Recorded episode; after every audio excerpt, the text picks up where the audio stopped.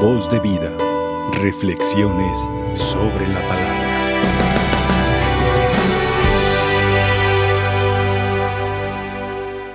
Muy queridos hermanos, qué importante es para nosotros darnos cuenta del gran misterio que estamos a punto nuevamente de recordar, de celebrar.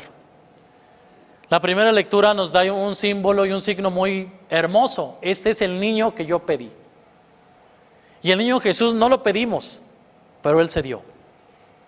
Él se entregó como niño para tomar nuestra carne, para salir de las del vientre de una mujer, rescatar al hombre sometido al pecado original, para después con su pasión, muerte, resurrección, bajar al Hades, sacar a Adán esclavizado nuevamente llevarlo a su dignidad que tenía, pero es un proceso de salvación, un proceso de amor, un proceso de misericordia. Hoy nosotros estamos a punto de celebrar la llegada de ese niño. Y ese niño nos trae una gran alegría a nuestro corazón, una gran alegría a nuestro interior. La primera alegría que nos trae el Hijo del Hombre, aparte de con la la alegría es la redención y la salvación del género humano. Quizá ver el niño en ese momento, en aquel tiempo, los pastores, José y María y los ángeles, y aquel círculo muy pequeño, y después los magos que llegaron, quizá no somos tantos como es ahorita a través de las diferentes plataformas, eh, tradiciones, etcétera ese pequeño círculo se ha convertido en algo de lo que venía el Señor, porque el Señor no es, no le gusta lo aparatoso, no es muy llamativo el Señor, le gusta lo sencillo, lo imperceptible, allí se manifiesta. Y en la humildad de la carne, lo que es totalmente corruptible, lo que es totalmente polvo, lo que ha sido sacado del polvo y vuelve al polvo como es el ser humano, el Señor lo dignifica como parte de su plan de salvación, lo rescata después de haber caído, nuevamente le da la dignidad, nos da la dignidad de ser sus hijos. Este es el niño que no merecemos, pero lo agradecemos. Este es el niño que no conocemos, pero lo amamos.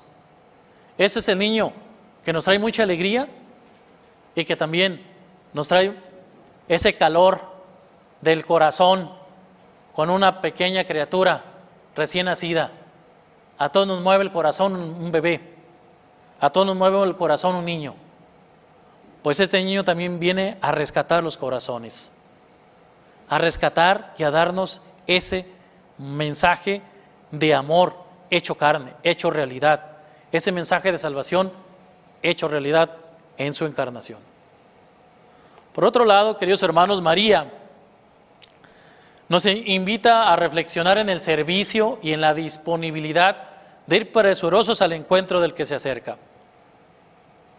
Dice la palabra griega evangelio, que significa dichosos los ojos que ven aquel que trae corriendo la noticia. El evangelio es una noticia buena. Pues en Los Ángeles, no California, sino en Los Ángeles del cielo, el Señor nos recuerda en esos pastorcillos, en esos pocos cuantas personas que vieron a llegar al niño, nos recuerda ese momento de llegada, ese momento presuroso, ese momento de anunciación, ese momento de correr después a llevar la buena nueva a todo el mundo, a llevar el Evangelio de la Encarnación. Qué hermoso, queridos hermanos, es que María nos dé este, este ejemplo de servicio, de servidumbre.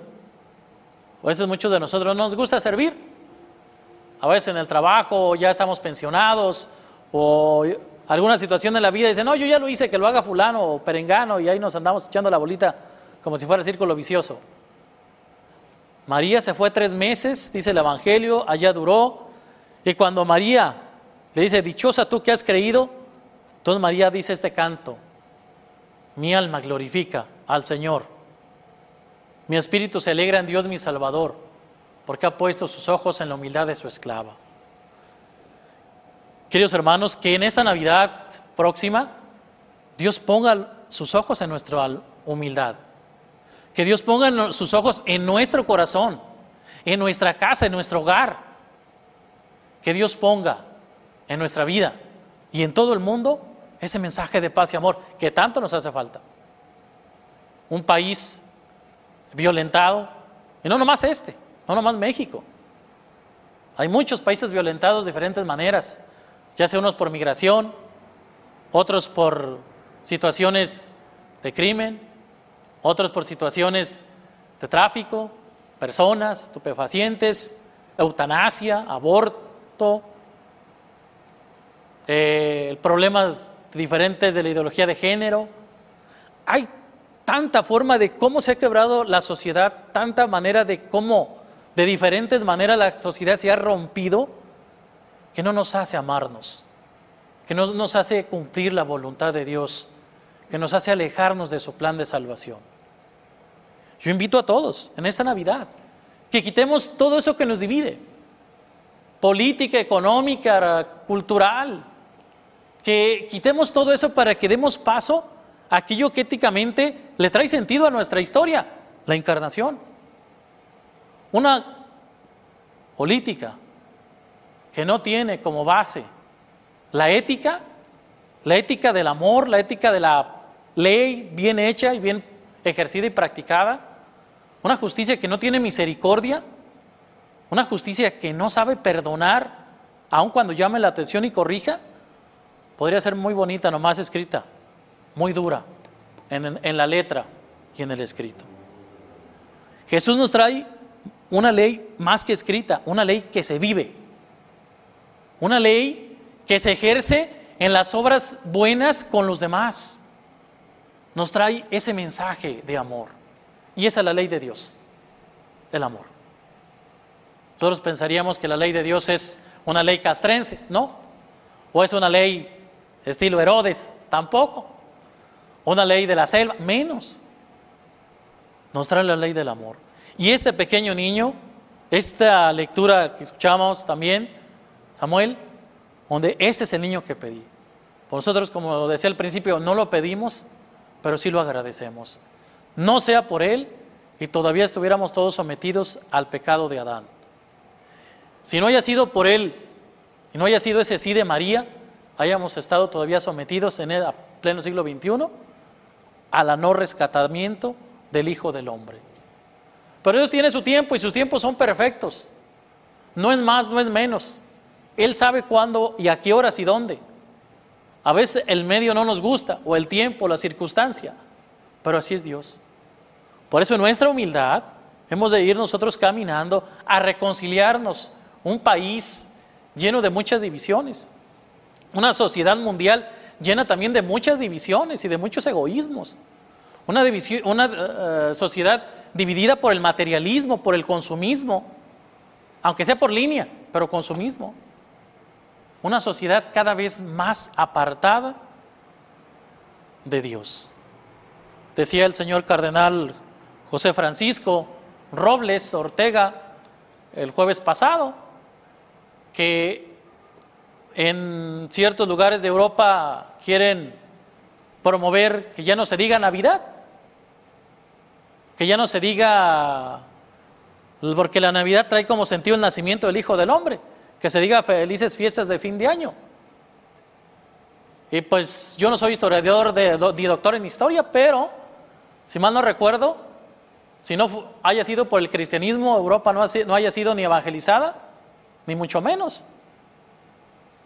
Porque los moros, los judíos y los judíos con Saladino, o los musulmanes, pues arrasaron con buen parte de varios países.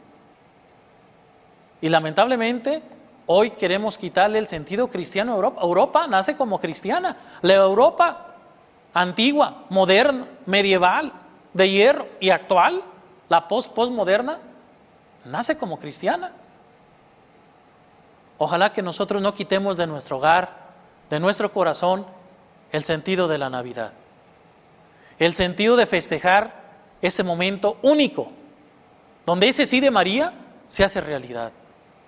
Que no quitemos de nuestro corazón el sentido del amor, ni el sentido de la misericordia en este tiempo, de calor humano, de abrazo, en ese calor de familia, eh, tiempo de familia, en ese calor de sociedad, de abrazarnos los unos a los otros, aunque sea a distancia, pero abrazarnos con respeto y amor. Que el Señor nos dé la alegría de poder vivir con un corazón dispuesto, lleno y alegre el sentido de la Navidad que estamos por celebrar. Dos días más por la noche estaremos celebrando. Y primeramente Dios, y si Él así nos lo permite, podremos nosotros cantar esas palabras del ángel. Gloria a Dios en la tierra y paz a los hombres de buena voluntad.